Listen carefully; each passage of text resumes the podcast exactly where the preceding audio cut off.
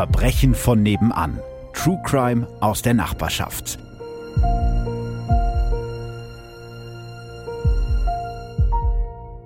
Hallo und herzlich willkommen bei Verbrechen von nebenan. Ja, jetzt ist äh, 2022 auch schon wieder rum. Was für ein Jahr. Ich habe nochmal nachgezählt. Insgesamt 25 neue Folgen Verbrechen von nebenan mit ganz vielen großartigen Gästen wie Lydia Benecke, Axel Petermann, Leon Winscheid, Basti Bielendorfer, Alexander Stevens, Jasmin Schreiber, Solveig Gode, Jos Schmidt und Flo, Franziska Ralf und Danina war natürlich auch mit dabei. Ich habe mit Hinterbliebenen gesprochen. Ich war in Archiven und an Tatorten. Und dieses Jahr konntet ihr Verbrechen von nebenan nicht nur anhören, sondern auch angucken. Zum Beispiel mit zehn neuen Folgen auf Sky Crime, einer Doku für die WDR-Reihe Mordorte auf YouTube und außerdem war ich unter anderem zu Gast bei Linda Zerwakis und Matthias Optenhöfel auf Pro7 oder bei Katrin Bauerfeind in der ARD. Und wenn ich so drüber nachdenke, ist das irgendwie ziemlich wild. Also ich habe den Podcast ja vor vier Jahren einfach so als, als Hobby angefangen, weil ich Bock dazu hatte. Und ich muss sagen, ich bin jeden Tag so dankbar dafür, dass ich das alles machen darf. Das wahrscheinlich größte Projekt in diesem Jahr neben meinem Podcast war definitiv meine Live-Tour. 49 Shows mit rund 30.000 Zuschauern und ich habe mich über jeden einzelnen und jede einzelne von euch sehr gefreut. Danke fürs Kommen. Für alle, die nicht dabei sein konnten oder vielleicht auch als Erinnerung für diejenigen, die dabei waren, gibt's heute einen Fall als Live-Mitschnitt von meinem Tourfinale im ausverkauften Theater am EG in Hannover. Der ganze Abend war einfach ja, komplett perfekt. Ich hätte es mir nicht schöner wünschen können als Abschluss. Und es könnte sein, dass ich am Ende im Glitzerregen stand und ein bisschen geheult habe. Aber es gehört wahrscheinlich auch dazu. Danke an alle, die da im Hintergrund sehr, sehr hart für gearbeitet haben und natürlich auch an euch, dass ihr alle da wart und diese Tour zu so einem Erfolg gemacht habt. Und jetzt wünsche ich euch ganz viel Spaß beim Hören.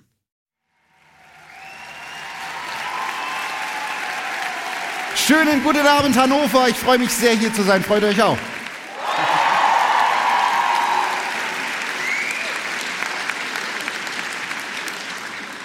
Und damit herzlich willkommen zum Fall der El Capone der Pfalz. Triggerwarnung können wir, glaube ich, heute Abend machen, weil Leon Winscheid ist nicht da, soweit ich weiß. Bitte verratet es ihm nicht. Ja, was machen wir denn da? Es wird äh, spannend, es wird auch ein bisschen blutig, aber das ist natürlich nicht despektierlich gemeint.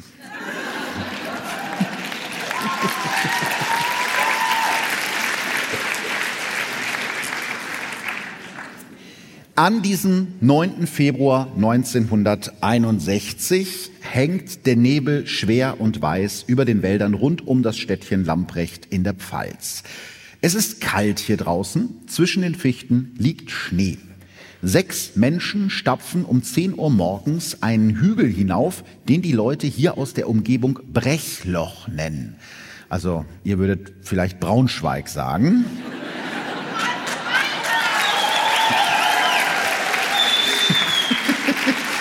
Ich, ich würde das natürlich nicht sagen, aber ihr würdet es vielleicht sagen. Allen voran geht in Handschellen der 25-jährige Bernhard Kimmel. Das ist der, den ihr auf dem Bild hinter mir sehen könnt. Ein gut aussehender, schlanker Mann, der seine dunklen Haare ordentlich zur Seite gescheitelt hat. Er sieht aus wie ein freundlicher Ober in einem schicken Restaurant, aber das täuscht. Bernhard Kimmel gehört zu den gefährlichsten Kriminellen des Landes. Die Zeitungen nennen ihn den El Capone der Pfalz. Mehr als 180 Straftaten gehen auf das Konto der von ihm angeführten Kimmel-Bande. Bei ihren Einbrüchen hat die Bande mehr als 150.000 Mark erbeutet und einen 49-jährigen Mann kaltblütig erschossen. Die Beute und die Waffen für ihre Überfälle haben Kimmel und seine Komplizen hier im Wald vergraben, in Milchkannen aus Aluminium. Kurze Frage in die Runde. Weiß man in Hannover, was Milchkannen sind?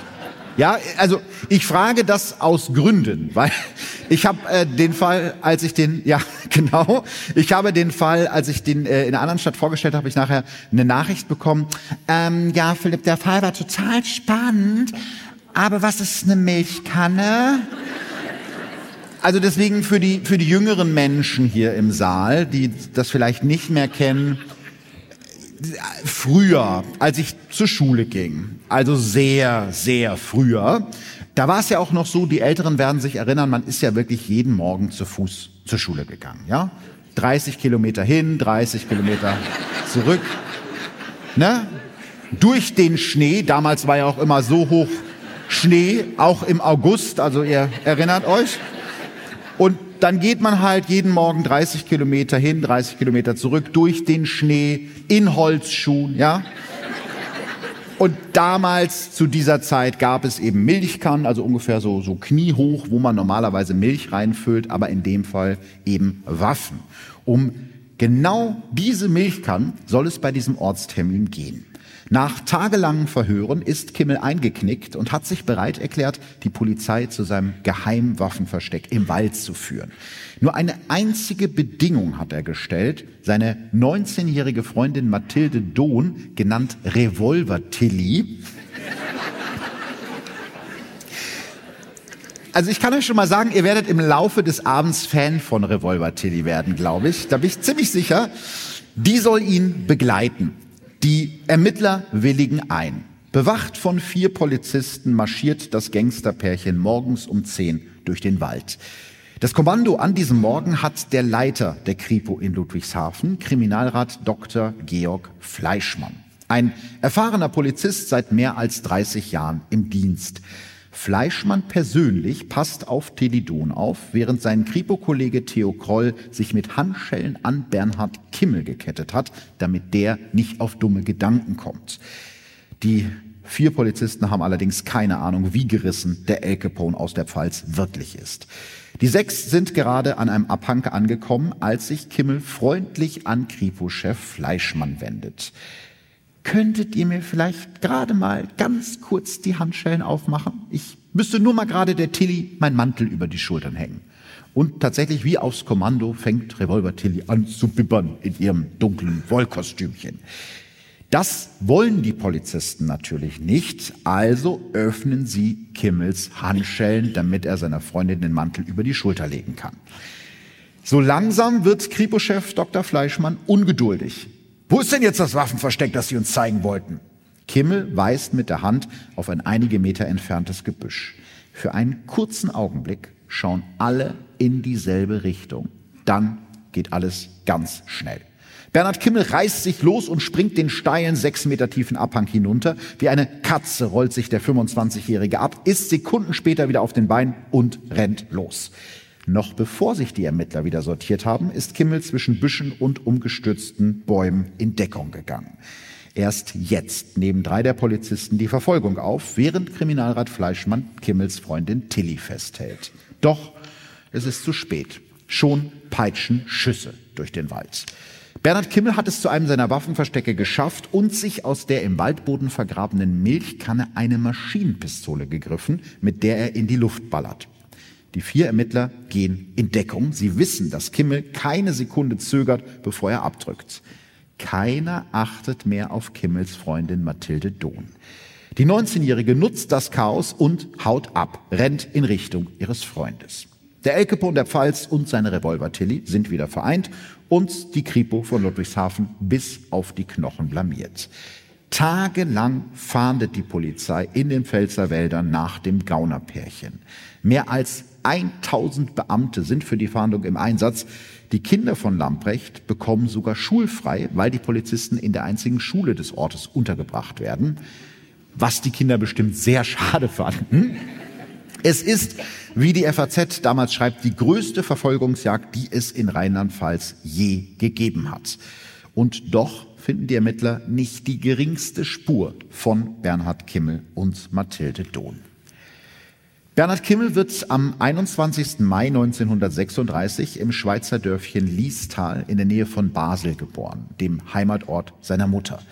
Er ist gerade mal sechs Jahre alt, als seine Eltern sich trennen und sein Vater mit ihm zurück in seine Heimat, die pfälzische Kleinstadt Lamprecht, zieht. Dort hat Bernhards Großvater vor Jahren eigenhändig ein Haus aus rotem Sandstein gebaut, in dem die drei jetzt leben.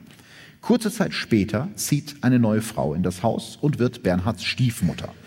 Sowohl sie als auch Bernhards Vater sind tief religiös. Sie erziehen den Jungen und seine sechs Stiefgeschwister mit strenger Hand. Die Familie ist so arm, dass Bernhards Stiefgeschwister in Lebensmittelgeschäfte einbrechen, um Essen zu klauen. Auch der kleine Bernhard ist damals bei diesen Einbrüchen dabei. Das heißt, das erste Verbrechen, was er zumindest als, als Mittäter, als Zeuge begeht, ähm, ist im Alter von sechs Jahren bei ihm.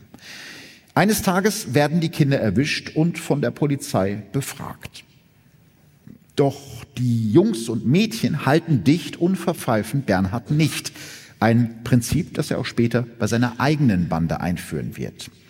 Der einzige, zu dem er Bezug hat, also seine einzige richtige Bezugsperson, ist eigentlich sein Großvater, der zu diesem Zeitpunkt schon sehr krank ist und den ganzen Tag nur im Bett liegt. Das Einzige, was die Augen des Großvaters zum Leuchten bringt, sind die alten Geschichten vom Schinderhannes. Das ist so ein Räuberhäuptling aus dem 18. Jahrhundert, der die Reichen bestohlen und das Geld angeblich an die Armen weitergegeben hat. Also so eine Art deutscher Robin Hood. Wenn der Großvater über die vergilbten Bücher mit den Geschichten über den Schinderhannes streicht, huscht ein Lächeln über sein Gesicht. Irgendwann fragt er seinen Enkel Bernhard, wer willst du sein? Räuber oder Gendarm? Jetzt dürft ihr mal ganz kurz überlegen, für was der Bernhard sich wahrscheinlich entschieden hat. Gendarm, genau. Die Geschichte ist vorbei. Ich wünsche euch noch einen schönen Abend. Nein, er entscheidet sich äh, natürlich wenig überraschend für den Räuber. Und diese Entscheidung wird zwei Menschen das Leben kosten. Der Zweite Weltkrieg, der zu dieser Zeit im Rest Europas tobt, scheint im kleinen Dörfchen Lamprecht in der Pfalz sehr weit weg. Als Bernhard neun Jahre alt ist, verschwinden plötzlich die Hakenkreuzflaggen von den Straßen und Fenstern, als wären sie nie da gewesen. Der Krieg ist so gut wie verloren und die Amerikaner sind auf dem Weg nach Lamprecht. Bernhard spielt gerade allein im Wald, wie fast jeden Nachmittag. Hier hat er sich nämlich so eine Höhle gebaut, wo er einfach mal zwischendurch seine Ruhe haben kann vor seinen strengen Eltern. Doch an diesem Tag steht plötzlich ein Mann in Uniform vor Bernhards Höhle, der sich nervös immer wieder umschaut. Bernhard kennt den korpulenten Mann. Er ist ein Leutnant der Wehrmacht und arbeitet in dem nahegelegenen Zwangsarbeiterlager. Noch vor wenigen Wochen hat Bernhard den Uniformierten dabei beobachtet, wie der eine sowjetische Zwangsarbeiterin ausgepeitscht hat. Die Peitsche hat der Leutnant auch heute wieder in der Hand. Er schwitzt, als er seine Uniformjacke aufknöpft und ablegt. Als nächstes zieht er die Stiefel aus, dann zieht er die Hosenträger herunter und öffnet seine Hose, während Bernhard ihm schweigend zuschaut. Aus einem Pappkarton kramt der Mann ein weißes Hemd, eine Korthose und eine Strickjacke hervor und zieht sich um. Sorgfältig faltet er seine Uniform zusammen, packt sie in den Pappkarton und drückt Bernhard das Paket in die Hand. Hier, such ein Versteck oder vergrab es. Ich komme wieder. Kurz bevor die Amerikaner durch den Wald in Lamprecht einmarschieren, wird aus dem Leutnant der Wehrmacht ein harmloser Zivilist. Eine Zeit lang schaut Bernhard still auf den Karton mit den Sachen des Leutnants. Es ist nicht die zusammengerollte Peitsche des Mannes, die ihn so fasziniert, sondern ein kleinerer, in Ölpapier eingewickelter Gegenstand, der zwischen Hose und Jacke des Mannes steckt. Eine Walter PP Kaliber 765. Sie wird Bernhards allererste Pistole und nochmal zur Erinnerung, zu dem Zeitpunkt ist er neun Jahre alt. Der Wald bei Lamprecht ist plötzlich voll mit Pistolen, Gewehren, Handgranaten, sogar einsame Geländewagen und Panzer stehen zwischen den Tannen. Auf ihrer Flucht nach Osten in die Rheinebene hat die Wehrmacht fast alles stehen und liegen gelassen. Für Bernhard Kimmel fühlen sich diese Nachmittage im Wald in den Wochen nach dem Krieg an wie eine einzige Schatzsuche. Bald weiß der dürre Junge mit den großen Augen, wie man mit einer Walter PP umgeht. An einer großen Buche übt er das Ziel. Der Baum steckt auch heute noch, also rund 80 Jahre später, voller Kugeln. Ein paar Jahre später wird aus dem Waffenspielen im Wald ernst. Bernhard Kimmel ist mittlerweile erwachsen und arbeitet seit sechs Jahren in einer großen Tuchweberei in Lamprecht, zwölf Stunden täglich an sechs Tagen die Woche. Das ist ein Knochenjob für ein paar Mark Lohn, also nichts für jemanden wie Bernhard Kimmel, der mal reich und berühmt werden will. Also baut er sich ein zweites Leben auf, gemeinsam mit seinen Freunden. Sie kommen alle wie er aus ärmeren Familien. Alle, bis auf Bernhard, haben im Krieg ihre Väter verloren. Ihre Clique wird zu ihrer neuen Familie. Sie sind zu fünft. Bernhard Kimmel, seine Freundin Mathilde Tillidon und die drei Kumpels Rudi Hartmann, Lutz Cetto und Benno Kratz. Kimmel ist der jüngste und der schmächtigste der Truppe, jetzt also nicht unbedingt das, was man sich als einen geborenen Anführer vorstellt. Immer wieder erzählt er den Freunden die Geschichten vom Schinderhannes, die er von seinem Großvater kennt und von anderen bekannten Räubern. Ich wollte auch so einer sein, erinnert er sich später. Wenn die Freunde nach der Arbeit oder am Wochenende im Wald unterwegs sind, zerreißen Schüsse die Stille der Natur. Sie lieben es, mit den alten Wehrmachtswaffen herumzuballern oder Handgranaten explodieren zu lassen. Was man also macht in der Pfalz nach Feierabend. Bernhard schießt am besten. Bald kennen ihn die Leute im Ort als Meisterschützen, der angeblich sogar einer Mücke das Auge ausschießen kann. Er hatte ein fast erotisches Verhältnis zu Waffen, wird sein Verteidiger später über ihn sagen. So wie andere sich das Portemonnaie einstecken, wenn sie das Haus verlassen, stecken die Mitglieder der Kimmelbande ihre Pistolen in den Hosenbund. Sie wollen anders sein als die anderen Jugendlichen in Lamprecht, gefährlicher, mächtiger. Aus Langeweile ballern sie auf Ortsschilder, später werden sie auch auf Menschen schießen. Überall in Deutschland sieht man mittlerweile das sogenannte Wirtschaftswunder. Nach den schlimmen Jahren im Krieg geht es den Deutschen finanziell wieder besser. Man gönnt sich was. Hier in Lambrecht, wo die meisten Menschen von der Landwirtschaft leben oder in einer Tuchfabrik schuften, so wie Kimmel, ist davon allerdings noch nicht so viel zu spüren. Nur das Kaufhaus Trifels bringt ein Stückchen weite Welt in das Dorf. Und von diesem Kaufhaus habe ich euch mal einen Katalog aus der Zeit mitgebracht, damit ihr eine Vorstellung habt, was es da für tolle Sachen gibt. Da bekommt man zum Beispiel, das seht ihr auf der Titelseite des Kataloges, das elegante Kostüm Kirsten aus Schurwolle für 43 Mark 30. Und ehrlich gesagt, auch wenn ihr jetzt kichert, ich bin mir ziemlich sicher, dass ich gerade eben in der Hannoveraner Innenstadt eine Original-Kirsten noch gesehen habe. Außerdem äh, gibt's da zum Beispiel, das sieht man auf der rechten Seite, die elegante Couch Berlin für 342 Mark. Beides zusammen ungefähr der komplette Monatslohn eines Arbeiters zur damaligen Zeit und damit natürlich unerreichbar für Bernhard Kimmel und seine Freunde.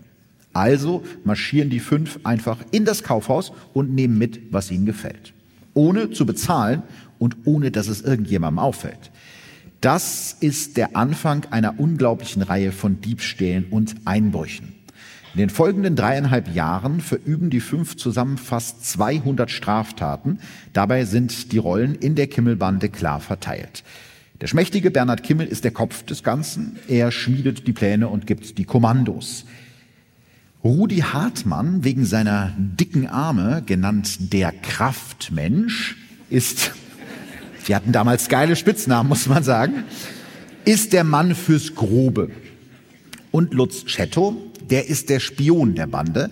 Der hat nämlich einen Job, wo er ganz unauffällig bei anderen Menschen irgendwie in die Häuser reinkommt, wo er in Büros kommt, in Fabriken und da in aller Ruhe auskundschaften kann, wo wird es sich denn mal lohnen einzubrechen, wo gibt's was zu holen. Habt ihr eine Ahnung, was das für ein Job sein könnte? Finanzbeamter. Kann sein, ähm, aber nee, äh, Postbote ist es auch nicht. Was bitte, Schornsteinfeger? Das ist ja richtig gemein. Erst bringt er Glück und dann raubt er dich aus. Gerichtsvollzieher ist es auch nicht. Vertreter, so nämlich. Er ist tatsächlich Vertreter. Das jetzt nur für euch, dass ihr das vielleicht im Hinterkopf behaltet, dass Vertreter auch gefährlich sein können, wenn das nächste Mal die Thermomix-Tante zu euch kommt. Ähm, oder wer kommt denn, wer kommt denn noch nach Hause? Äh, Tab Vorwerk, äh, Tupperware. Die Dildofee. Da muss man, ja, da, Dildofee muss man immer aufpassen, dass einem da nichts untergeschoben wird.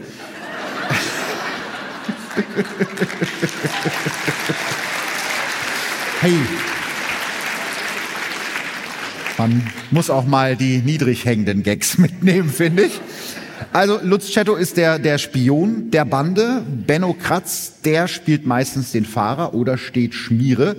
Die einzige Frau in der Runde ist und bleibt Kimmels Freundin Mathilde Dohn, genannt Revolver Tilly. Sie ist bei fast allen Verbrechen mit dabei. Das ist also nicht wie bei TKKG, wo es heißt, du bist ein Mädchen, du musst zu Hause bleiben. Die kommt immer, die ist immer mit am Start, wenn es irgendwie äh, was zu tun gibt. Und manchmal gibt sie sogar vor, was geklaut werden soll. Anfang 1959 zum Beispiel stiehlt die Bande bei einem Einbruch vier Räumerdecken. Die hatte Tilly vorher bestellt, weil die brauchte sie ganz dringend für ihre Aussteuer. Ja, also die hat schon mal überlegt, wenn ich später heirate, was kann ich da gebrauchen, was kann ich mit in die Ehe bringen? Vier Räumerdecken. Also sie denkt durchaus schon an die Zukunft. Am Abend des 24. Oktober 1957 wird das erste Verbrechen der Kimmelbande aktenkundig. Die fünf brechen in die kleine Geschäftsstelle der Krankenkasse AOK in Lamprecht ein mit einer Sackkarre. Leute, das war tatsächlich in Aurich, haben die am lautesten bei Sackkarre gelacht. Und ich habe gedacht so, okay, das ist jetzt hier ungefähr so, als würde man irgendwie in der siebten Klasse vor lauter pubertierenden Jungs ein Referat halten. Das ist so, Sack gesagt. Also, der Plan ist halt, ne, mit, was kann man sagen, mit dem, dem Hubwagen, ja, den Tresor aus dem äh, Büro zu wuchten und ihn dann in ein Versteck zu schieben, wo man ihn in aller Ruhe aufschweißen kann. Allerdings ähm, sind auf der Straße trotz der späten Stunde immer noch sehr, sehr viele Leute unterwegs, viele Autos, die da fahren und den Räubern wird die Sache zu heiß. Also lassen Sie die Sackkarre einfach liegen und vergraben den Safe einfach irgendwo in der Dunkelheit in einem nahegelegenen Garten. Sie wollen erstmal Gras über die Sache wachsen lassen. Das ist jetzt so ein richtiger Kabarett-Gag. Aber Kimmel und seine Einbrecher, das muss man leider so sagen, haben nicht besonders genau hingeschaut, wo sie ihre Beute versteckt haben. Schon am nächsten Tag finden Polizisten den Tresor. Die Bande hat ihn nämlich versehentlich in der Dunkelheit im Vorgarten der örtlichen Polizeiwache vergraben. Es ist ärgerlich. Der komplette Inhalt des Safes, Bargeld und Schecks im Wert von umgerechnet 70.000 Euro sind noch drin. Tagelang liegt die Polizei jetzt auf der Lauer, beziehungsweise eigentlich muss man sagen, tagelang lehnen sich die Polizeibeamten in ihren Bürostühlen zurück und schauen gemütlich aus dem Fenster, weil sie eben darauf hoffen, dass die Gangster irgendwie zurückkommen und sich ihre Beute holen. Aber dafür ist Bernhard Kimmel dann doch zu schlau. So schlau allerdings auch nicht, denn die Polizei kommt ihm auf die Spur und zwar über die Sackkarre. Die hat er nämlich nicht irgendwo äh, geklaut oder auf dem, keine Ahnung, Sackkarren-Schwarzmarkt von Lamprecht gekauft, sondern die hat er sich bei seiner Firma, bei dieser Tuchweberei ausgeliehen, hat aber vergessen, das Schild von der Sackkarre zu entfernen. Dementsprechend ähm, kommt ihm die Polizei dann auf die Spur und wenige Tage nach dem Einbruch bei der AOK durchsuchen Ermittler sein Jugendzimmer im roten Sandsteinhaus der Familie Kimmel. Die im Zimmer versteckten Waffen, und das waren einige, findet die Polizei nicht. Und so steht im Abschlussbericht der Durchsuchung, als Kassenschrankdieb dürfte Kimmel nicht in Frage kommen, da seine Familie sehr fromm ist. Also tatsächlich schon bei diesem ersten Verbrechen hätte das Ganze gestoppt werden können, wenn sie das Zimmer ein bisschen genauer durchsucht hätten, was sie nicht haben. So kann die Bande also einfach weitermachen, ohne dass ihnen jemand auf die Spur kommt. Ab jetzt geht es Schlag auf Schlag. Überall in Lamprecht und den Dörfern der Umgebung bricht die Kimmelbande ein, in Sparkassen, in Kaufhäuser und in Fabriken und klaut im Prinzip alles, was sie in die Finger bekommt. In Weiher sind es umgerechnet 9000 Euro, in Niederflörsheim 19.000. Die Staatsanwaltschaft wird später sagen, Kimmel und seine Komplizen seien wie ein Rudel reißender Wölfe Nacht für Nacht über die Pfalz hergefallen. Zitat, sie überlegten bald nicht mehr, wo sie noch einbrechen sollten, sondern wo sie noch nicht eingebrochen hatten. Ihre fetteste Beute macht die Kimmelbande im März 1960. Und wieder ist es Lutz Cetto, der den entscheidenden Tipp für seine Komplizen hat. Er selbst hat vor einiger Zeit beim Umbau des schicken Kaufhauses Weikert direkt an der Neustädter Fußgängerzone mitgeholfen und weiß genau, wie die Bande am besten in das Haus kommt. Die Vordertüren sind alle mit einer Alarmanlage verbunden, aber es gibt eine ungesicherte Hintertür. Durch diese Tür schleicht sich die Bande am späten Abend des 31. März 1960 in das dunkle Kaufhaus. Das Praktische ist, Sie brauchen nicht mal Werkzeug mitzuschleppen. Bohrmaschinen und Brechstangen holen Sie sich einfach aus der Handwerksabteilung des Kaufhauses. Nach drei Stunden haben Sie den Tresor im Obergeschoss endlich geknackt und der ist bis zum Rand voll mit Bargeld, weil die Mitarbeiter des Kaufhauses am nächsten Tag ihren Lohn bekommen sollten. Umgerechnet 93.000 Euro macht die Bande so in einer Nacht. Niemand ahnt zu diesem Zeitpunkt, dass der schmächtige Bernhard Kimmel und seine Freunde hinter diesem Kuh stecken. Von dem Geld kauft sich Kimmel einen gebrauchten Sportwagen und fährt mit seinem Komplizen und Kumpel Benno Kratz in den Urlaub nach Spanien. 150.000 Mark, nach heutigem Wert mehr als 340.000 Euro, haben die erbeutet in der ganzen Zeit. Ich ähm, erkläre das auch deshalb nochmal, weil ich nach einer der Shows eine Nachricht bekommen habe von jemandem, ich glaube, er hieß bestimmt Rolf, also so stelle ich mir es jedenfalls vor. Und hat geschrieben, ah ja, Philipp, also der Fall war ja ganz in Ordnung, ähm, aber du hast da echt voll den fetten Fehler gemacht, weil damals gab es noch gar keinen Euro. Also ich habe schon die D-Mark-Beträge genommen und umgerechnet in Euro und sogar inflationsbereinigt. Also ich habe mir schon, ja.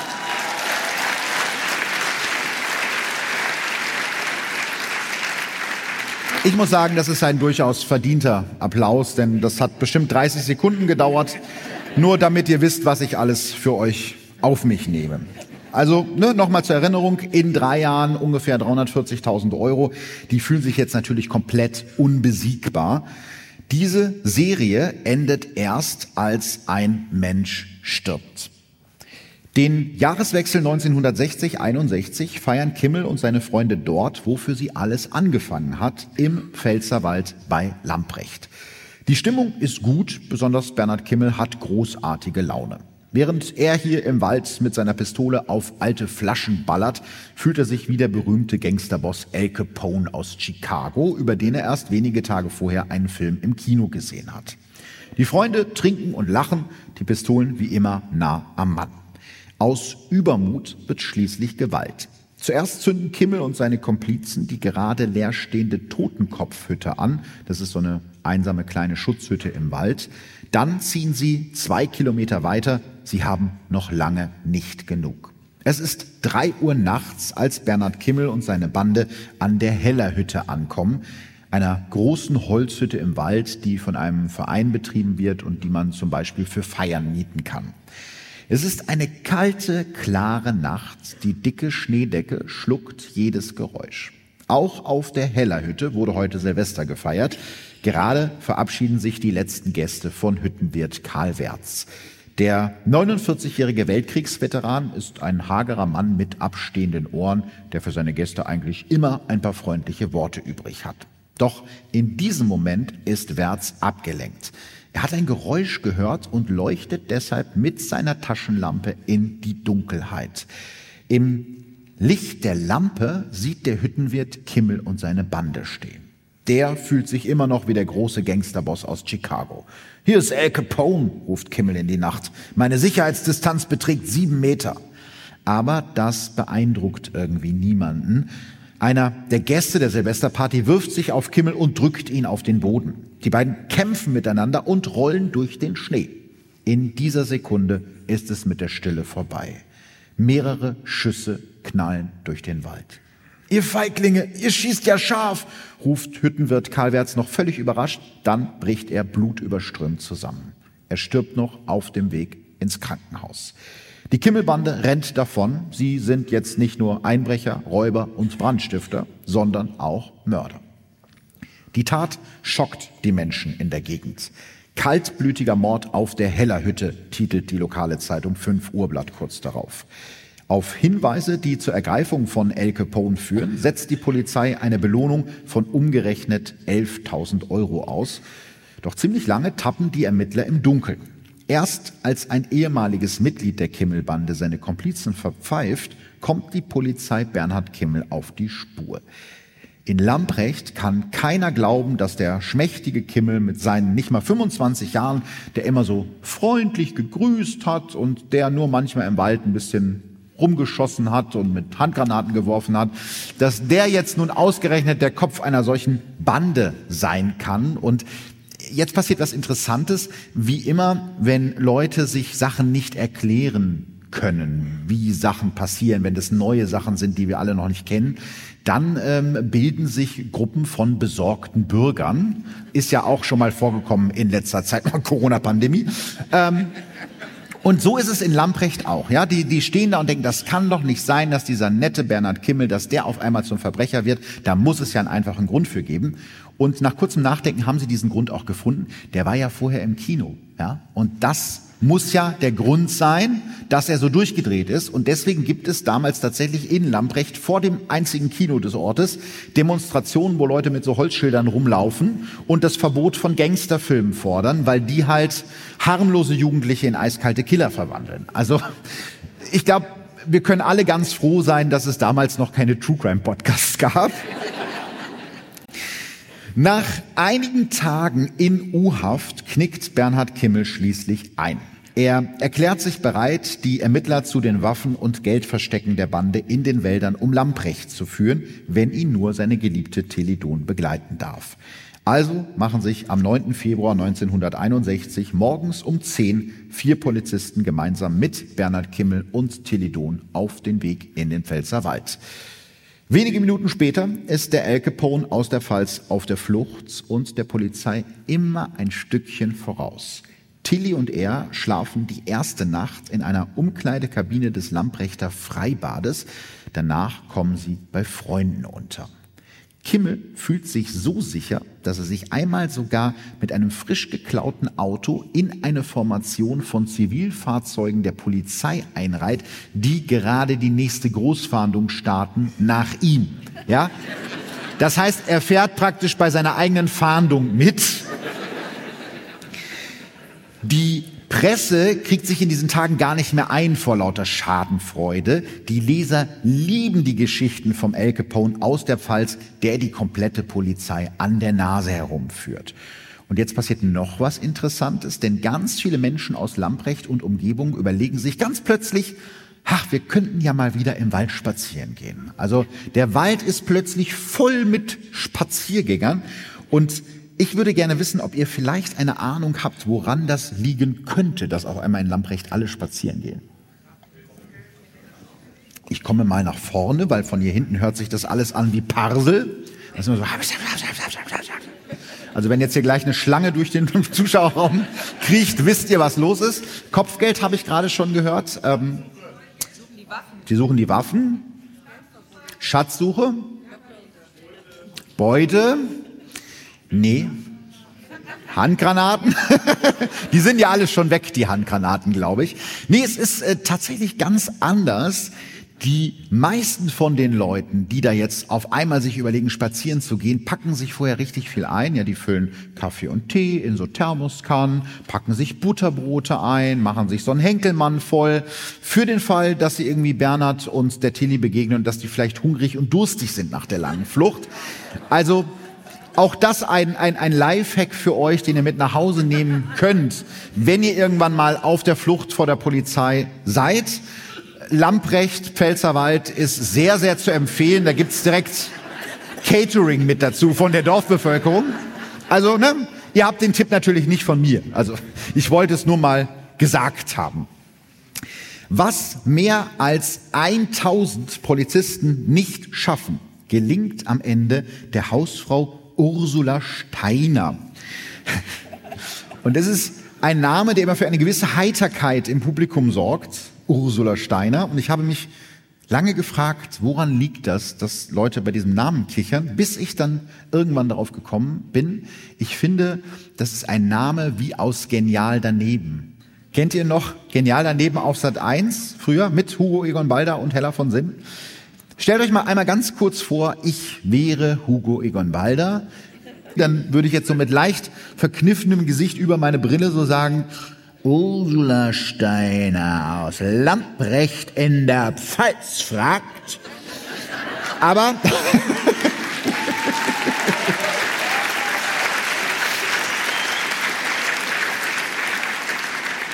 Vielleicht sollte ich meinen ganzen Podcast als Hugo Egon Balder machen. Das wäre sehr interessant. Aber ich bin es ja zum Glück nicht und ähm, deswegen nennen wir die Ursula jetzt am besten mal um. Wie nennt man in Hannover Ursulen? Okay, Uschi also. In der Schweiz habe ich gelernt, nennt man die Urseli, aber Uschi ist auch fein und äh, ich werde jetzt natürlich nicht den alten Gag machen, nichts reimt sich auf. Nein, das äh, mache ich nicht. Also, wir nennen sie jetzt Uschi und ähm, Uschi ist eine entfernte Verwandte von Bernhard Kimmel. Bei ihr sind Bernhard und Mathilde untergetaucht, völlig erschöpft und müde nach vier Tagen auf der Flucht. Uschi, ja, die Armen, ne? vier Tage auf der Flucht ist auch anstrengend. Aber die Uschi, die weiß Bescheid und tischt Kimmel sein Lieblingsgericht auf und redet so ein bisschen auf ihn ein, dass das doch mit der Flucht irgendwie alles doof ist und dass er sich doch stellen soll. Und tatsächlich hat dieser, ja, kulinarische Überfall Erfolg. So beendet ein Grießpudding mit eingemachten Kirschen die Jagd nach dem meistgesuchten Verbrecher der Pfalz. Kimmel stellt sich der Polizei. Tilly und er werden zum Verhör ins Lamprechter Rathaus gebracht. Jetzt erzählt er wirklich alles. Jeder Einbruch, jede Brandstiftung und jeder Diebstahl der Kimmelbande landet auf dem Schreibtisch der Lamprechter Ermittler. Am Ende wird es mehr als zwei Jahre dauern, alle Straftaten der Bande aktenkundig zu machen.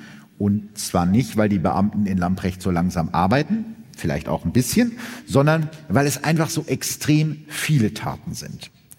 Der Prozess gegen die Kimmelbande beginnt am 9. Oktober 1962 am Landgericht Frankenthal und auch davon habe ich euch ein Bild mitgebracht. Auf der rechten Seite im dunklen Anzug der schlanke Mann, das ist Bernhard Kimmel. Und links neben ihm mit dem hellen Anzug und dem frechen Bürstenschnitt. Ja, lacht nicht, das ist eine Frisur, die in Gütersloh immer noch sehr gerne getragen wird. Auch von Frauen übrigens. also hier Bürstenschnitt, heller Anzug, das ist Lutz Cetto. Auf der Anklagebank verkauft sich Kimmel höflich und zurückhaltend als Gentleman-Gangster. Und jetzt kommt auch heraus, wer in der Silvesternacht die tödlichen Schüsse auf den Hüttenwirt Karl Wertz abgefeuert hat. Es ist Lutz Cetto, der den Mord gesteht. Am Ende wird Cetto wegen des Mordes zu einer lebenslangen Haftstrafe verurteilt. Nach elf Monaten im Gefängnis begeht er Suizid. Sein Bandenboss Bernhard Kimmel bekommt 14 Jahre. Auch Tilly und die anderen Bandenmitglieder müssen für zweieinhalb bis neun Jahre in Haft. Jetzt ist der El Capone der Pfalz ganz unten angekommen. Kimmel verzweifelt im Knast. Er sieht sich nicht als Verbrecher. Außerdem hat Tilly mit ihm Schluss gemacht. Ja, das ist sehr lieb von euch, dass ihr so mitleidet mit dem Kimmel. Aber ihr werdet gleich nicht mehr oh sagen, wenn ihr erfahrt, warum. Denn die Tilly hat in dem Gerichtsverfahren, also im Gerichtssaal, vor den ganzen Schaulustigen, vor der versammelten Presse, vor ihrer Verwandtschaft, durch die Gerichtsakten erfahren, dass Kimmel sie schon die ganze Zeit betrogen hat. Ja, so. Das ist durchaus ein Grund, um Schluss zu machen. Also, wir halten fest, Kimmel findet es total doof im Knast, weil er ist ja eigentlich gar nicht so einer und Single ist er auch noch, das findet er alles blöd. Trotzdem schafft er es im Gefängnis, sich anzupassen und gilt schon bald als Musterhäftling. Im Mai 1970 wird er wegen guter Führung nach knapp neun Jahren Haft vorzeitig entlassen. Kurz vor Kimmels Entlassung läuft in der ARD der Film El Capone im deutschen Walde, der auf Bernhard Kimmels Geschichte beruht. In dem Film, in dem auch der spätere Regisseur Rainer Werner Fassbinder mitspielt, wird aus der Räuberbande eine Rockergang. die aus purer Lust an der Zerstörung wütet. Und auch Rockergang war so ein Wort, über das ich bei der Recherche gestolpert bin. Ich musste wirklich schmunzeln und habe überlegt, ey, wann war das letzte Mal in deinem Leben, dass du das Wort Rockergang irgendwo gelesen oder gehört hast? Und es ist mir relativ schnell eingefallen, das war so vor ungefähr 25 Jahren in einer Folge TKKG. Ja? Also Rockergang, richtiges TKKG-Wort, absolutes TKKG-Wort. Das ist dann so, Gabi, guck mal, da ist eine Rockergang. Und die rauchen sogar auf ihren Mopeds. Weil so habe ich mir jetzt als elfjähriger Junge in Gütersloh Verbrecher vorgestellt. Ne, so Rocker, Moped, Lederjacke, ungefähr genau so. Das ist natürlich etwas, ähm, was sehr an Kimmels Ego kratzt. Das kann er nicht so stehen lassen. Deshalb gibt er Interviews und präsentiert sich als netter Verbrecher, der einfach nur ein bisschen geklaut hat. Zum Beispiel in diesem Qualitätsmagazin hier. Die Älteren erinnern sich, äh, für die Jüngeren, man sieht es auch eigentlich schon an der Farbe, das ist eigentlich sowas wie der Spiegel, kann man sagen. Also nein, liebe Kinder, geht jetzt nicht nach Hause und sagt, der Philipp hat gesagt, Jerry Cotton ist wie der Spiegel. Es ist nicht ganz wie der Spiegel, es ist schon ein ziemliches Revolverblatt, aber das passt ja eigentlich ganz gut zu unserem Kimmel. Der ist äh, mittlerweile Mitte 30 und sieht für sich die Chance, endlich richtig berühmt zu werden. In Lamprecht haben ihm Verwandte einen Job in einer Filzfabrik besorgt, aber ein El Capone, der geht natürlich nicht zurück ans Band. Stattdessen treibt er sich in München herum und handelt mit alten Nazi-Pistolen. Außerdem versucht er in der Filmbranche Fuß zu fassen, spielt sogar eine kleine Rolle in dem deutsch-französischen Kinofilm Das Unheil. Kimmel lernt Promis wie den Schriftsteller Martin Walser kennen und die beiden werden Brieffreunde. Und das ist für Schriftsteller immer eine sehr gute Idee ist, sich für Straftäter einzusetzen, die ja eigentlich voll nett sind. Hat man ja zum Beispiel beim Fall Jack Unterweger gesehen. Die Wirklichkeit sieht wesentlich weniger glamourös aus. Kimmel und seine Freundin leben in einer kleinen Wohnung bei Mannheim und haben kaum Geld auf der Tasche. Mitte März 1975 ist Kimmel nachts mit einem Knastkumpel in seinem Auto in der Gemeinde Trebur in der Nähe von Frankfurt unterwegs, als die Polizei die beiden anhält. Wenige Minuten vorher haben unbekannte Täter versucht, in die Sparkasse in Trebur einzubrechen und den Nachttresor auszuräumen. Erfolglos. Aber Zeugen haben Kimmels Wagen am Tatort gesehen. Im Kofferraum des Wagens finden die Polizisten dann, als sie die beiden anhalten, eine Bohrmaschine und anderes Einbruchswerkzeug. Nur 50 Meter von dem Auto entfernt, also so wie mal eben Autoscheibe runtergekuppelt, Sachen rausgeworfen, liegen eine Pistole und eine selbstgebastelte, mit Nägeln gefüllte Rohrbombe am Straßenrand. Aber Bernhard Kimmel, der El Capone der Pfalz und selbsternannte Einbrecherkönig, will mit dem Einbruch in der Sparkasse nichts zu tun haben. Das Landgericht Darmstadt glaubt ihm das. Kimmel wird 1976 freigesprochen. Nach dem Urteil gibt Kimmels Verteidiger ihm noch ein paar Worte mit auf den Weg. Egal was in dieser Nacht war, Sie sind freigesprochen. Sehen Sie es als Fingerzeig des Himmels und machen Sie was draus. Der Anwalt ist sich sicher, dass sein Mandant nie wieder eine Straftat begeht. Ein tödlicher Irrtum. Fünf Jahre später. Es ist Samstag, der 12. Dezember 1981, abends um fünf vor elf in dem kleinen Örtchen Bensheim bei Ludwigshafen. Das Ziel von Bernhard Kimmel an diesem Abend, die Bensheimer Sparkassenfiliale, liegt in einem kleinen einstöckigen Bungalow. Von Kimmels Ruhm ist nichts mehr übrig geblieben. Er ist jetzt 45 und schon lange hat ihn kein Journalist mehr nach einem Interview gefragt. Kimmel hat seine Pistole dabei, wie immer, wenn er das Haus verlässt, und eine Handgranate mit insgesamt 32 Gramm reinem Sprengstoff. Bernhard Kimmel und Achim Bennig kennen sich nicht und doch wird ihre erste Begegnung an diesem Abend ihre beiden Leben für immer verändern. Achim Bennig wird 1955 in Bensheim geboren und verbringt fast sein gesamtes Leben in dem kleinen Örtchen. Mit 17 sieht er im Fernsehen, wie palästinensische Attentäter bei den Olympischen Spielen in München Geiseln nehmen, um Gefangene aus israelischen Gefängnissen freizupressen. Keine 24 Stunden später sind nicht nur die fünf Geiselnehmer, sondern auch alle elf Geiseln und ein Polizist tot. Trotzdem oder vielleicht auch gerade deshalb beschließt Bennig ebenfalls zur Polizei zu gehen. Er will auf der Seite des Staates stehen, für das Gute kämpfen. Von diesem Kampf Gut gegen Böse spürt man im beschaulichen Bensheim nicht besonders viel. Als Achim Bennig 1974 in seiner Heimatstadt seinen Polizeidienst antritt, denkt er, hier passiert mir nichts, hier ist es ja ruhig. Und auch der Abend des 12. Dezember 1981 sieht anfangs nicht danach aus, als ob sich das ändert, bis ein Polizeikollege von Achim Bennig seinen Diensthund Gassi an der Wormser Straße in Bensheim führt. Auf Höhe des Sparkassenbungalows fallen den Polizisten im Zivil zuerst die Geräusche auf. Es klingt, als würde jemand Eisen sägen. Und dann ist da diese Frau, die auffällig unauffällig vor der kleinen Sparkassenfiliale steht und sich immer wieder umschaut.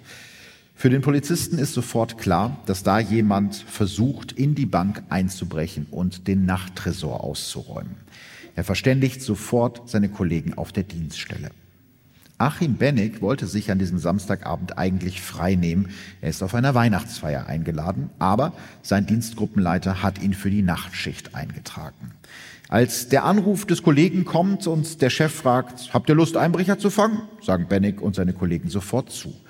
Kurze Zeit später rasen drei Streifenwagen mit insgesamt fünf Polizisten die anderthalb Kilometer von der Wache bis zur Sparkasse an der Wormser Straße, die neben einer Tankstelle liegt.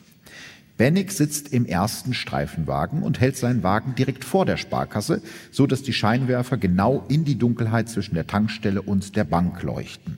Sein 31-jähriger Kollege Hubert Rupprecht will den Einbrechern von der anderen Seite den Weg abschneiden, fährt mit dem Auto um das Gebäude herum und blockiert den Hinterausgang der Bank.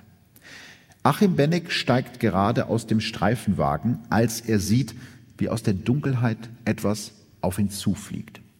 Er dreht den Kopf und versucht noch, sich zu ducken.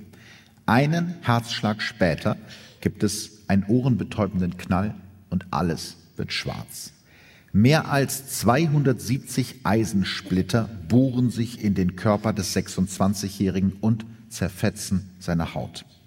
Die Wucht der Explosion reißt den jungen Polizisten von den Beinen. Er wundert sich noch kurz, ob da jemand mit einem Schrotgewehr auf ihn geschossen hat. Dann knallt Achim Benneck mit dem Kopf auf das Pflaster. Seine Erinnerungen an diesem Abend brechen in genau diesem Moment ab. Bennig bekommt nicht mit, dass sein Kollege Hubert Rupprecht nach der Explosion das Feuer auf den Bankräuber eröffnet, das komplette Magazin leer schießt, ihn aber nicht richtig trifft. Und Bennig sieht auch nicht, dass der Bankräuber viermal zurückschießt und Rupprecht aus wenigen Metern Entfernung direkt in den Kopf trifft. Es ist der Schmerz, der den jungen Polizisten Achim Bennig wieder aus der Bewusstlosigkeit reißt. Als ob jemand 300 Zigaretten auf mir ausdrückt, so beschreibt er diesen Moment später.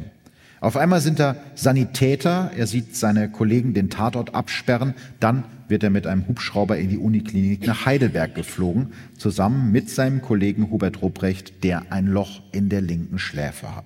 Beide leben noch. Erst am Montag, also zwei Tage später, wird Achim Bennig in einem Krankenhausbett in Heidelberg wieder wach. Er merkt sofort, dass da etwas nicht stimmt, er spürt seine Beine nicht mehr. Zwei Tage lang fragt er jeden in einem weißen Kittel, was mit ihm los ist, bis ihm der Chefarzt endlich die Wahrheit sagt. Sie werden nie wieder laufen können. Bennig bricht zusammen. Vor diesem Samstagabend, der sein Leben für immer verändert hat, ist er viermal die Woche gejoggt, mindestens zehn Kilometer pro Strecke.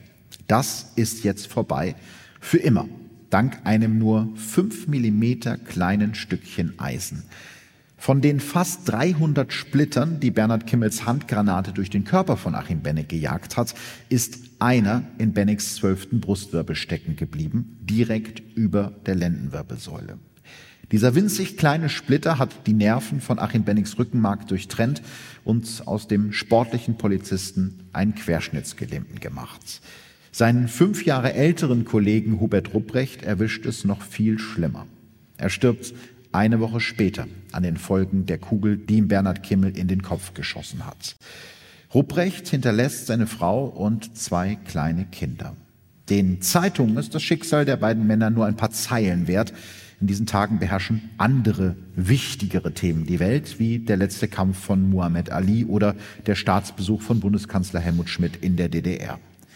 Und auch das Leben von Bernhard Kimmel verändert sich an diesem Abend des 12. Dezember 1981 für immer. Nachdem er seine Handgranate auf Achim Bennig geworfen hat, nimmt ihn dessen Kollege Hubert Rupprecht unter Beschuss. Als der sein Magazin leergeschossen hat, drückt Kimmel ab und trifft den Polizisten direkt in den Kopf. Danach rennt der Elke Pohn der Pfalz davon. Obwohl drei Polizeikugeln in seinen Beinen stecken, schafft er es, über einen Zaun zu klettern und durch die umliegenden Gärten zu fliehen. In einer Kneipe ruft sich Kimmel ein Taxi, das ihn zurück in seine Wohnung bringt. Sein Überfall ist komplett gescheitert. Er ist nicht mal in die Nähe des Nachttresors gekommen. Seine damalige Freundin, die für ihn Schmiere stehen sollte, ist in voller Panik abgehauen und er hat zwei Polizisten schwer verletzt.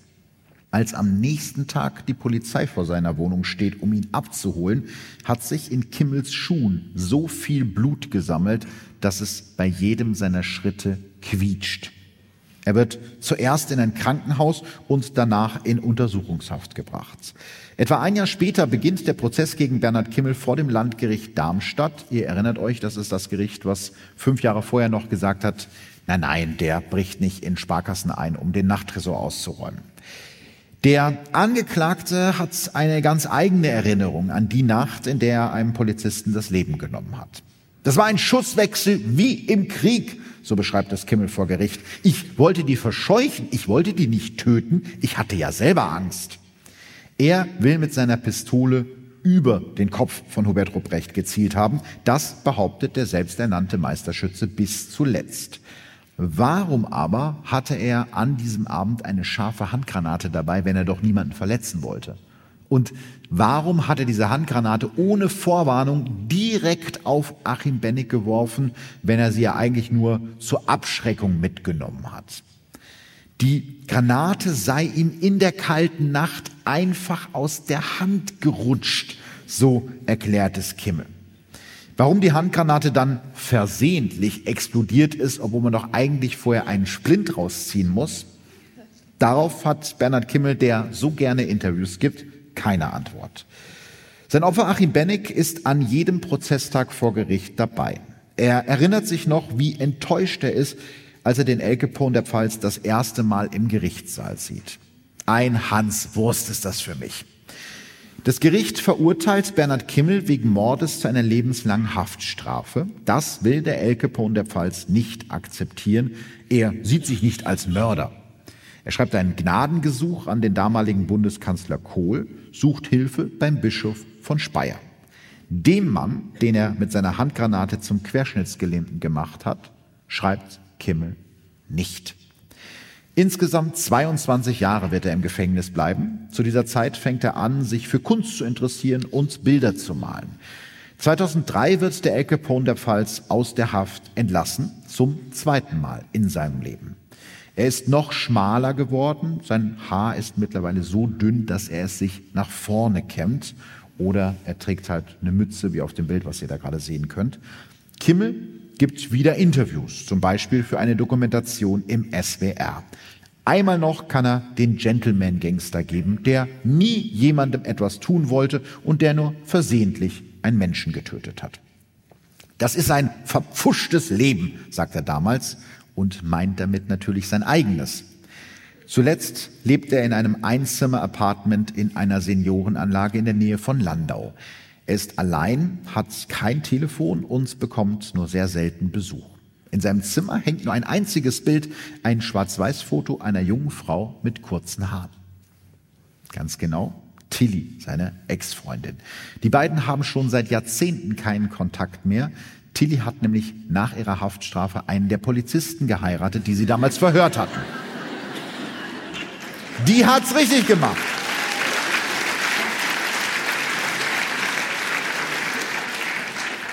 You go, Tilly.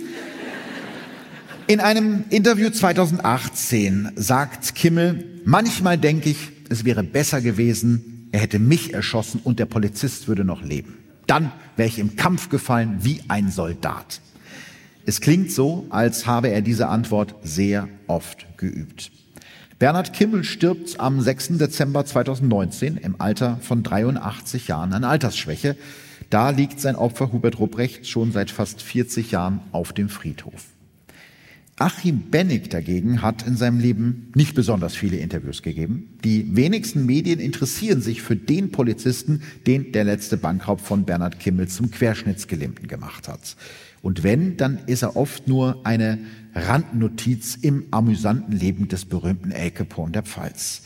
Aber Achim Bennig will sich von diesem einen Abend am 12. Dezember 81 nicht das Leben bestimmen lassen. Er will nicht im Rollstuhl enden, schwitzt jeden Tag bei der Physiotherapie, aber seine Beine wollen ihm einfach nicht gehorchen. Drei Monate nach der Tat spürt er zum ersten Mal einen Muskel in seinem rechten Oberschenkel. Es ist das wahrscheinlich schönste Gefühl, das er jemals gespürt hat. Von da an trainiert Achim Bennig noch besessener. Irgendwann gelingen ihm die allerersten Schritte. Heute kann er auf Krücken einige Meter selbstständig gehen. Mit seinem Handbike schafft er Strecken von bis zu 40 Kilometern. Seinen Job bei der Polizei hat er direkt nach dem Überfall aufgegeben, auch wenn seine Vorgesetzten ihm angeboten hatten, in die Verwaltung zu wechseln. Stattdessen macht er bis 1986 eine Ausbildung bei der Bank. Ausgerechnet Ausgerechnet in der Sparkassenfiliale an der Wormser Straße, vor der sich sein Leben für immer verändert hat, was ich einen ziemlichen Boss-Move finde, ehrlich gesagt. Danach arbeitet er bis zu seinem Ruhestand im Rechnungswesen der Diakonie in Darmstadt. Er träumt von einer langen Reise in die USA mit seiner Ehefrau. Ob er Hass für den Mann empfindet, der sein ganzes bisheriges Leben und all seine Pläne mit einem Mal zerstört hat, Achim Bennig schüttelt den Kopf. Ich war einfach zur falschen Zeit am falschen Ort. Vielen Dank.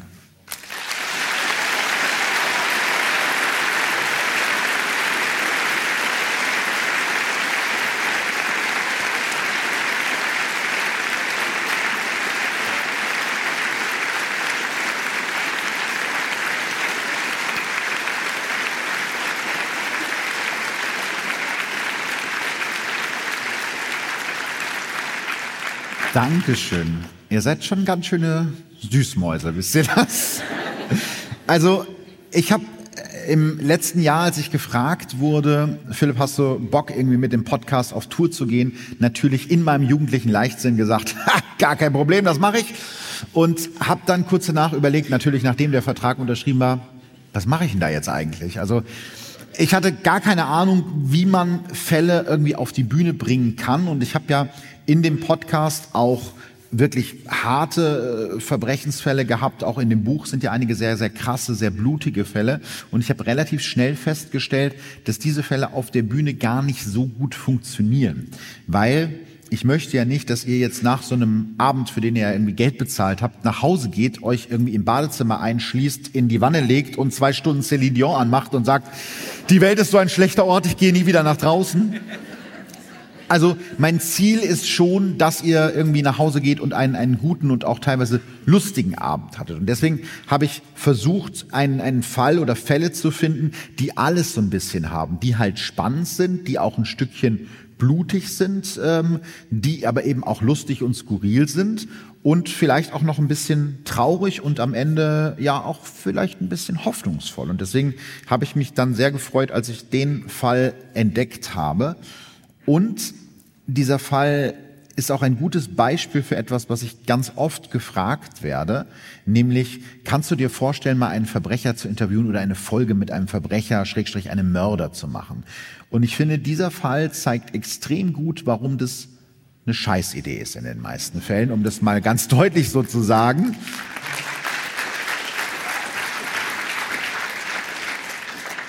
Ich habe mir in, in Vorbereitung für den Fall, deswegen komm, kann man den auch so detailliert erzählen, weil es so viele Interviews von Zeitzeugen gibt. Die meisten Interviews gibt es aber mit Bernhard Kimmel. Also ich habe, glaube ich, insgesamt mir 30 oder 35 Interviews mit ihm durchgelesen und auch angeschaut. Gibt es auch bei YouTube teilweise zu sehen. Und ich verstehe schon, warum immer wieder Fernsehjournalisten oder auch andere Journalisten zu dem hingegangen sind und ihn interviewt haben. Weil es ist ein freundlicher, kultivierter, älterer Herr mit einem lustigen Dialekt, der irgendwie schön von früher erzählt. Und das klingt alles irgendwie so nett und so ein paar witzige Gaunereien und so. Und wenn man das so hört, denkst du, das ist einfach ein ganz freundlicher Opi. Aber je mehr man dann in die Tiefe geht und sich die Fälle anguckt, desto mehr merkt man, das kann so nicht gewesen sein. Also viele von den Sachen, die er erzählt, passen so nicht. Und vor allem, wenn man weiß, dass er sich eben bei seinen Opfern oder auch bei den Hinterbliebenen niemals in seinem Leben entschuldigt hat, diese Taten niemals zugegeben hat, ähm, finde ich das eben schwierig, sowas unwidersprochen stehen zu lassen. Und erinnert euch noch mal kurz so 30, 35 Interviews mit dem Kimmel. Und mit Achim Bennig gibt es ganz genau zwei Interviews, weil der ist ja in Anführungsstrichen nur das Opfer.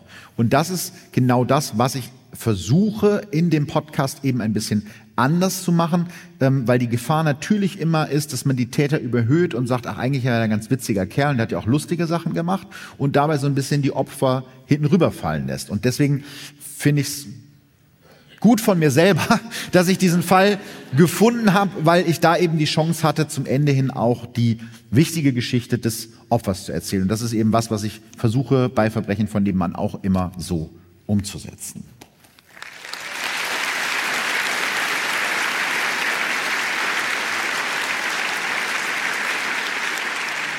Also ich möchte gerne Danke sagen an die Agentur, die das mit mir geplant hat, natürlich an mein Management. Beide sind heute hier. Ich bin ganz, ganz froh, dass ich euch habe. Danke für eure Arbeit.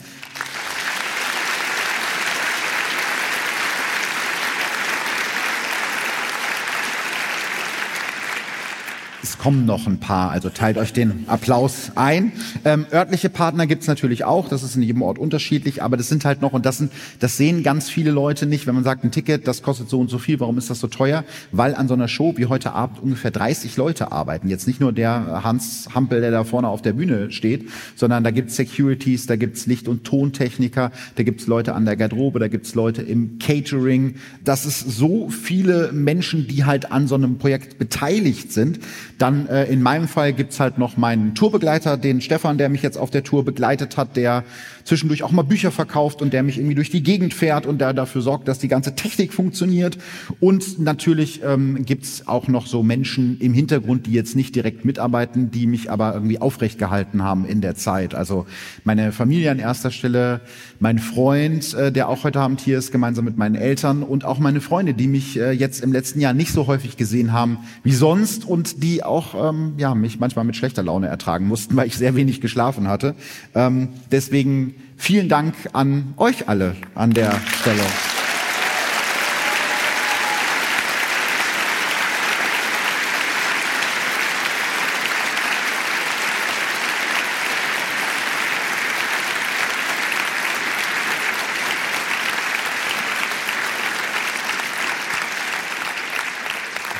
Hast du gerade mit Blitz fotografiert und gedacht, ich merke das nicht? Bestimmt ein super Foto geworden. Aber ich will das jetzt auch nicht zu lang werden lassen hier mit der Dankesliste. Es gibt ähm, Menschen, die dafür ganz elementar sind, dass das überhaupt funktioniert. Und das seid ihr. Also es ist in diesen Zeiten, und das wird euch jeder bestätigen können, der irgendwie auf einer Bühne steht, absolut nicht selbstverständlich vor ausverkauftem Haus stehen zu dürfen, vor so vielen Menschen. Und ohne euch gäbe es weder die Show noch den Podcast. Und ich finde, damit habe ich einen ganz schönen Bogen geschlagen, um am Ende das Wichtigste zu sagen. Danke an euch alle. Vielen Dank, Hannover. Es war großartig mit euch.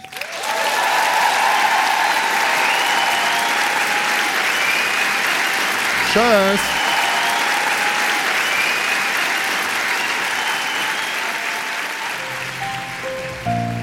Verbrechen von nebenan. True Crime aus der Nachbarschaft.